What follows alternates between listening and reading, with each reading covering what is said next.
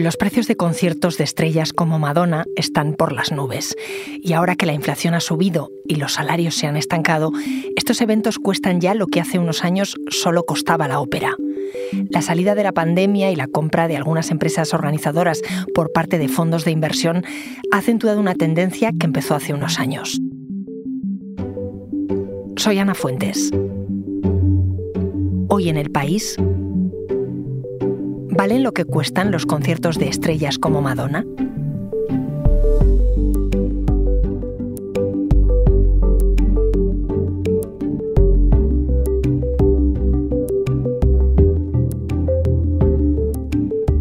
Hola Fernando. Hola, ¿qué tal, Ana?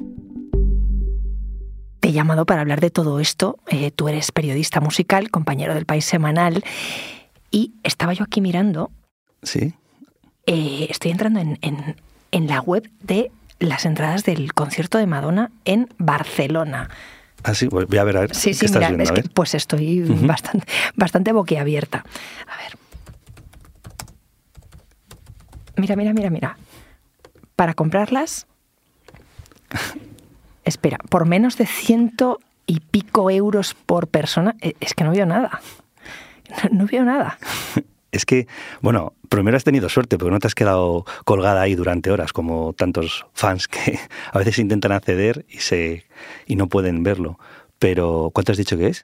Pues, a ver, estoy viendo pases VIP. Bueno, pases VIP, más de mil euros.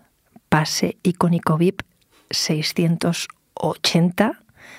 Pase vámonos de fiesta por 350 eh, faltan meses y aún, quedan entradas. ¿Con estos precios se va a llenar?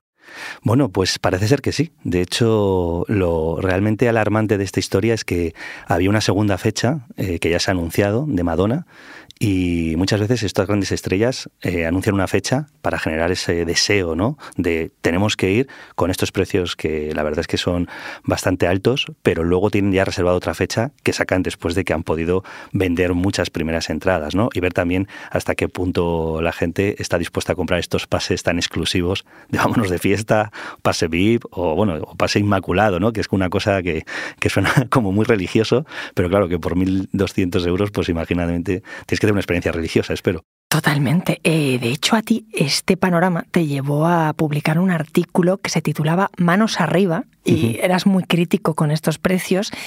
Eh, no sé si tienen algo que ver con la inflación, con la subida de precios en general que estamos sufriendo por la guerra de Ucrania, porque, no sé, un evento como este pues requiere mucho personal, consume mucha luz y ya vemos cómo están los precios. Claro, pues la verdad es que la inflación eh, eh, claramente sí que tiene que ver siempre en todo, ¿no? Tal como lo estamos viviendo y aquí vosotros lo contáis claramente en, los podcasts que, publicáis todas las semanas, pero ciertamente los promotores se sujetan a eso para decirte que este precio de entrada es tan alto depende de la inflación, pero si haces números te das cuenta que la subida de la inflación no se corresponde con la subida tan animal y tan salvaje de muchos conciertos. Hablábamos este de Madonna, pero es que yo este artículo lo publiqué porque en el fondo eh, yo que me dedico a, ver conciertos y es la, a la agenda musical, veo también el malestar del público, ¿no? De amigos, amigos de amigos, gente en redes sociales donde empieza a darse cuenta que no puede ir a conciertos de grandes estrellas porque los precios han subido de una manera que para nada se corresponde con la inflación, ni siquiera con un sentido común de una subida de precios después de la pandemia. Y eso son, por ejemplo, Rod Stewart, te estoy hablando de las entradas más baratas, 86 euros, que es lo que debería a costar, yo creo, Rod Stewart en las circunstancias de entrada más cara o de las más caras, pero es que es la más barata. A partir de ahí te subes, pues igual pasa con los Arctic Monkeys, 93 euros si estás en pista, que es lo barato. Luego ya si quieres grada buena, va más caro. Coldplay, estamos hablando de que la, base empieza por 107 euros. Estamos hablando de unos precios muy caros. Es que ¿quién puede ir a eso? ¿Y, y si la inflación no es, qué es? Bueno, hay una parte que también eh, se responde a los gastos de, gestión, que en España se aplican que son muy altos y se aplican de forma igual para cualquier precio de entrada, es decir, todas las entradas tienen gasto de gestión que vienen, que las promotoras y las tiqueteras, que se llaman, ¿no? Lo llamamos mucho así los fans las tiqueteras, eh, ponen como un condimento obligatorio, que antiguamente no lo había. Hace muchos años tú si ibas a comprar la entrada físicamente a una tienda que se vendían en las tiendas de música, por no dar nombres, pero son desde grandes almacenes hasta pequeñas tiendas de tu barrio que había cuando había tiendas de discos en los barrios, eso desapareció y como se hace todo digitalmente ya hay unos gastos de gestión implicados, ¿no? ¿Qué sucede? Que a medida que la entrada es más grande, el gasto de gestión sube. Es decir, tú puedes llegar a pagar desde 15 euros por gasto de gestión, es decir, se te sube la entrada de 30 euros a 45, a poder llegar a pagar 90 más 40 euros más, o sea, se te queda en 130 por esos gastos de gestión. La FACUA, la Federación de Consumidores y Usuarios, ya ha abierto un expediente ante numerosas quejas que viene desde antes de la pandemia por estos gastos de gestión por parte del público, que se siente indefenso porque no puede hacer nada. Y de hecho vienen muchas quejas porque cuando a veces luego eh, devuelves la entrada, lo que no te devuelven son los gastos de gestión. Tú a lo mejor pierdes la entrada, la devuelves, si te devuelve ante una cancelación, ante un concierto que se ha aplazado, y ha pasado mucho con la pandemia, los aplazamientos de conciertos con artistas que han dejado de venir al final, artistas internacionales todos ellos, eh, eh, la promotora te devuelve la entrada, pero te deja sin devolver los gastos de gestión. Entonces dices, bueno, ¿dónde están esos 15 euros que estaban dentro incluidos en mi entrada o esos 40 euros de gastos de gestión? Y eso es un problema que ahora no está resuelto por, por ley en España y que veremos qué sucede en los próximos meses o años. Y además está ocurriendo todo esto en un contexto de salarios estancados. Claro, vivimos una época que nosotros aquí en el diario El País hemos eh, venimos informando mucho del problema de cómo esa clase media y en este sentido las entradas suben muchísimo y hay un público que es el que debería ser el público natural y que viene siendo el público natural del, del pop, del rock, que no puede acceder. Es, yo, por ejemplo, me pongo en la situación de esta gente joven que le encanta Taylor Swift como si Taylor Swift girase por España, o Billie Eilish, o tantísimas artistas, o la propia Rosalía, sucedió con Rosalía cuando vino a España, los, los precios de las entradas eran muy altos. ¿Cómo van a hacer la gente joven que tienen tantos problemas para todo, ¿no? De adquisición.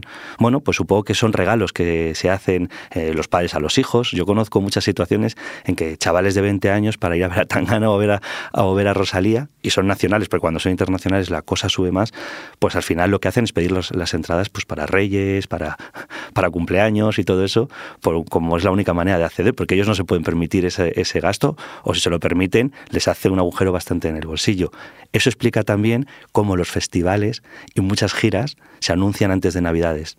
Estate atenta. Siempre antes de Navidades hay eh, ya grandes festivales anunciando cabezas de cartel o, las grandes giras ya se anuncian, porque ya empiezan a entrar muchas entradas en los regalos de reyes de muchos adolescentes. Claro, es que son precios que me están recordando más eh, a los de música clásica, a los precios de ir a la ópera, eh, a un tipo de cultura que en general ha sido menos asequible. Claro, una cultura que de alguna manera se puso eso que se decía de alta cultura, ¿no? Eh, que en el fondo lo que venía a decir cultura con gente con poder adquisitivo, ¿no? Eso sí que es alto, el poder adquisitivo, no porque fuera alta o baja. Pues sucede igual con el pop y el rock, sobre todo con, con lo que viene a ser un elemento que no solamente jugamos con el deseo del fan, jugamos con un elemento que lo vemos en la cultura popular todos los días, la nostalgia. La nostalgia es un valor al alza porque precisamente esos adolescentes que vivían a los Springsteen, los Stewart, los eh, tantas bandas, ¿no? Las Madonna en su época de esplendor han crecido con ellos y ahora son pues gente adulta ya, gente con hijos y gente que tiene eso, ¿no? Y la nostalgia permite que tú puedas encarecer los precios porque ellos sí que tienen ese dinero. Lo que pasa que es cierto que estamos viendo una situación que la subida es tan alta y tan salvaje que incluso eso, esa gente adulta de 40, 50 años no, no se puede permitir tampoco ir a un concierto por 150 euros o 100 euros con la entrada más mínima, ¿no? Esto, Fernando, ¿cuándo empieza? ¿Cuándo se desmadra todo el panorama de los precios de conciertos? Pues antes de la pandemia había ya, un, había ya una tendencia con grandes estrellas, con estrellas muy determinadas.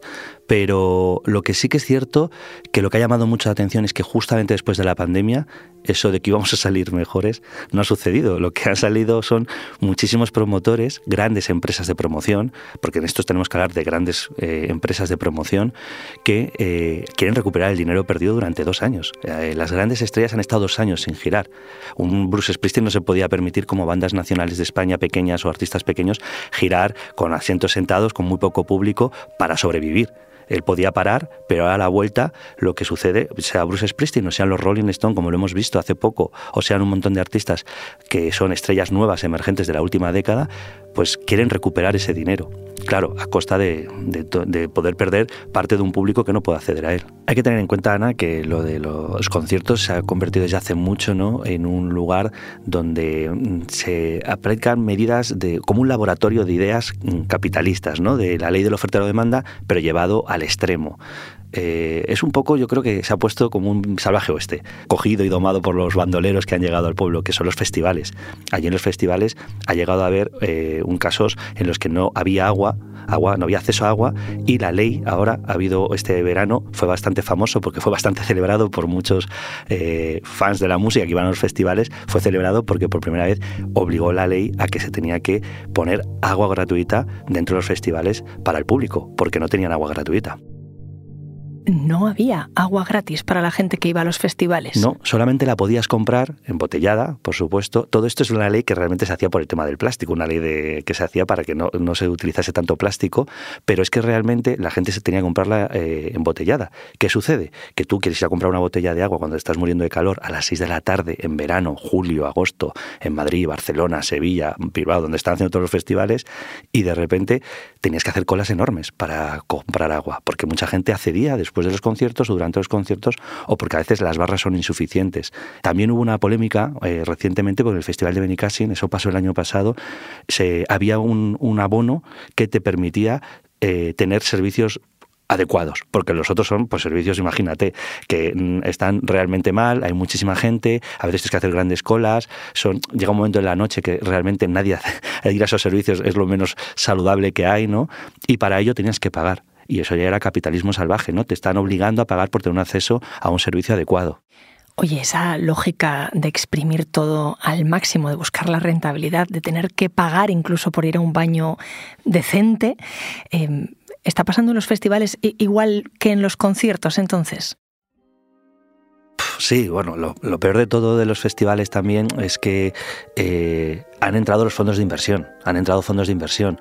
Es una cosa que pasó en el 2018 ya eh, el Sonar, que es uno de los grandes festivales con, con sucursales en Latinoamérica y todo, un, festival de electrónica muy importante que se celebra en Barcelona, ya entró un fondo de inversión. Al año siguiente en el Primavera Sound, que es su gran rival barcelonés y otro festival que es una marca internacional de primer nivel en los festivales mundiales, también entró un fondo de inversión estadounidense y hace poco, hace unos, unos días, se ha sabido que... Eh, bueno, The Music Republic, que es como un englomado que está detrás del Festival de Benicassin y del Arenal Sound, otros dos grandes festivales españoles que mueven a cientos de miles de personas cada verano, pues han entrado en la superestructura de Superstitute Entertainment, que es una plataforma con sede en Reino Unido que se dedica al entretenimiento en vivo, de, es decir, de conciertos, y que organiza más de 70 festivales entre Europa y Australia. Y ahí están todo fondos de inversión. Fondos de inversión que están intentando, bueno, que se han dado cuenta que la música en directo, la experiencia de vivir eh, los festivales que se llevan mucho en España, sobre todo somos la gran referencia a nivel europeo, duplicando mm, la oferta más que cualquier otro país, eh, que puede ser Italia o Reino Unido, pues que hay, una, hay mucho dinero, hay mucho dinero que se juega y hay mucho dinero y sobre todo están intentando competir con la gran empresa promotora mundial, que es como un monopolio, que es Live Nation, que tiene más del 85% del mercado de los, de los grandes conciertos. O sea que por un lado fondos de inversión quieren competir con ese gran monstruo que dices, ¿no? De, de, los eventos en directo y al final todos buscan la rentabilidad, pero el público, ¿qué experiencia tiene? Bueno, el público lo que se está encontrando es que al final, por un lado o por otro, los precios están subiendo disparatados, porque Live Nation es la gran promotora de conciertos, pero no juega tanto el papel en los festivales, sobre todo en los festivales españoles. Live Nation ha estado detrás de festivales y sigue estando detrás de festivales como el Andalucía Big Fex o el Decode, pero en los festivales que ya estaban hechos en España, como el Benicassin, el Primavera Sound, que tienen más de 25 años de historia, ahí ya han entrado los fondos de inversión porque ven que pueden hacer como Live Nation rentabilizar muchísimo la experiencia del directo. ¿Y esto que está haciendo? Que haya verdaderamente estas malas prácticas, sobre todo que se inflen los precios muchísimo. España es un país donde muchas estrellas vienen mm, por... Mm, se les paga cachés más caros que en Europa porque hay mucha competencia, porque España tiene mucha competencia de festivales. Todo eso se sucede en cuestión de dos o tres meses. Entonces hay que quedarse con las grandes estrellas. Eso no pasa en, Europa, no pasa igual en Europa. Y esto que estamos hablando, Ana, es que al final eh, tiene una lectura política y económica macroeconómica, porque hay una concentración de mercado increíble en, la fusión que está bajo lupa en el Congreso de Estados Unidos ahora mismo eh, con Ticketmaster y Live Nation, ¿no? Las gran, los grandes monstruos que han cogido y han copado todo el mercado de venta de entradas en Estados Unidos, pero también a nivel mundial. Y esto lo que lleva es que ahora mismo, eh, el otro día el New York Times sacaba una crónica enorme donde se hablaba de cómo se está viendo si esto se eleva al Tribunal Superior de Justicia norteamericano, al Tribunal Supremo, porque ahora en lo que se está eh, investigando, demócratas y republicanos se ponían de acuerdo eh, ante hablando con un lenguaje muy agresivo que el New York Times hacía uso de ese lenguaje agresivo que están haciendo los legisladores demócratas y, y, republicanos contra esta fusión de Ticketmaster y Live Nation. Y decía el juez que era increíble cómo se estaban poniendo de acuerdo demócratas y republicanos en una sola cosa en todo Estados Unidos, que era sobre el tema de las ventas de entradas y los grandes conciertos.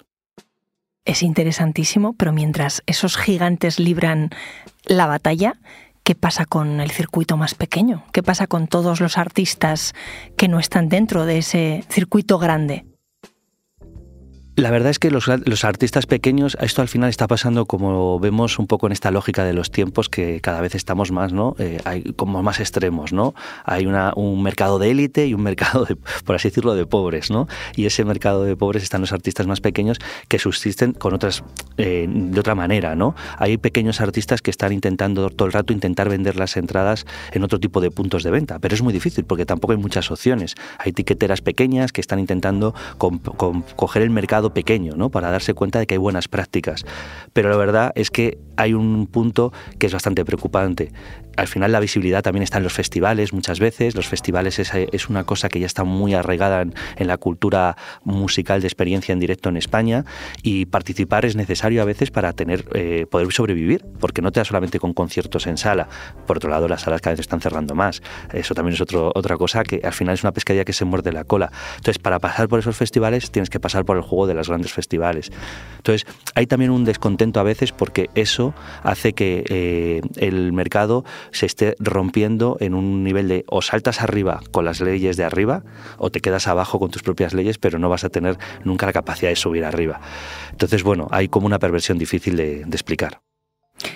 A todo esto el público qué dice? ¿Se queja? Sí, se queja. Bruce Springsteen, que es el que parece ser que se lleva la palma de las quejas, pero todo podríamos decirlo con Madonna, que también ha pasado recientemente. Este verano hubo algo que ya fue la gota que colmó el vaso para muchos de sus seguidores. El cantante estadounidense Bruce Springsteen ha anunciado una nueva gira europea que empezará en el Estadio Olímpico de Barcelona el viernes 28 de abril de 2023. Las entradas para el concierto de Barcelona se pondrán a la venta el miércoles 8 de junio a las 10 de la mañana y su precio oscilará entre los 65 y los 125 euros. Sabes, Ana, que Bruce Springsteen tiene muchos seguidores en España. Dicen que es como su segunda tierra. Eso nos gusta creer a los españoles. Y sabes también que los seguidores de Springsteen son muy fieles a Springsteen, ¿no? Porque es el boss, ¿no? El jefe, el, el amigo del pueblo. Bueno, pues hubo ya algunos que se han bajado del carro porque en verano pasado, cuando en Estados Unidos se pusieron en la venta de entradas para la gira de este año, de, ahora que viene en Estados Unidos, eh, de repente se dieron cuenta que se aplicó una cosa que era novedosa a nivel loquísimo, a nivel ya de que el sistema neoliberal entra inmediatamente en vivo y en directo a través de un algoritmo en el que el algoritmo te permite ver la demanda que hay. Y dependiendo de la demanda que había en todas las entradas por, por, las opciones digitales, desde cada uno de esos ordenadores, la entrada iba subiendo. Se iba, por así decirlo, se iba poniendo el precio dependiendo de la demanda. Eso hizo que las entradas empezaron desde 200 euros y empezaron a venderse ya al final a 1.500 euros. Era el mejor postor. En ese momento, en vivo y en directo. Te quitaban de la carrera. Y, no era la bolsa, era un concierto. Era un concierto de Bruce Springsteen, que se mantuvo en silencio. Todavía no sabemos nada de lo que dirá Bruce Springsteen en algún momento, si alguna vez hace alguna declaración, si tenemos la oportunidad de preguntarle a alguien. Pero lo que sí que siento que esa complicidad de las estrellas ante esta situación es tremenda. Eso te iba a preguntar qué dicen, porque al final son los artistas que se deben supuestamente a su público, ¿no? Claro, pero no está sucediendo. Eh, es verdad que las estrellas pueden decir como Madonna, yo he puesto, yo tengo un caché y que la promotora eh, sobre ese caché, que es lo que sucede, actúe como considere oportuno, yo ahí no me meto, pero en el caso de Bruce Springsteen sí que es cierto que es preocupante que haya sucedido esto, ¿no? Estas entradas al mejor postor con un algoritmo que ha llevado a incendiar a sus seguidores. Y tenemos que esperar que algún día se pronuncie él y se pronuncien más estrellas de si se quieren perder parte de su gran público, el público que les ha llevado hasta allá arriba. Tú decías en tu artículo que igual era el momento de plantarse. Sí, yo creo que es el momento de, yo decía, de hacer huelga de superestrellas, de hacer huelga de macrofestivales, huelga sobre todo de malas prácticas. Y hay muchas malas prácticas y hay mucha opacidad. El Congreso de Estados Unidos, como hablábamos, está detrás de investigar todo lo que está pasando con el mercado norteamericano, con el monopolio de Live Nation.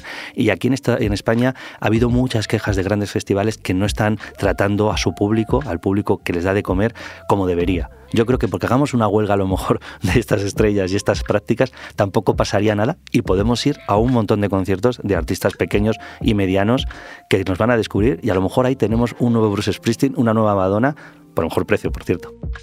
¿Tú ves posible eso? Que haya conciertos de estrellas mundiales que se queden medio vacíos? Eh, ¿O siempre nos va a poder el fan que llevemos dentro? Yo creo que desgraciadamente nos va a poder siempre el fan que llevamos dentro y va a ser muy difícil, solo los más concienciados, pero esto es como decir, no quiero dejar de ir a Roma, no quiero dejar de ir a Venecia y vas a low cost y jugando en las peores condiciones, pero tienes que ir porque tienes que vivir, ¿no? No quiero dejar de estar en Egipto, ¿no? Ahora que tenemos ese acceso, ¿no? Pues esto es igual, no quiero dejar de ver a Bruce Springsteen ni a Madonna porque no pasan tampoco todos los años por aquí. Entonces yo creo que va a ser muy difícil, pero bueno, hay que intentar por lo menos concienciar a la gente de que es posible también hacer huelgas de superestrellas. Fernando, gracias. A ti.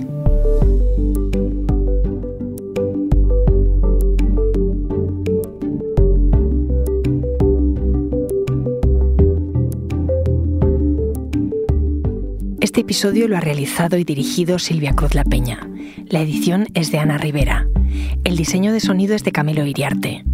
Yo soy Ana Fuentes y esto ha sido Hoy en el País. De lunes a viernes volvemos con más historias. Gracias por escuchar.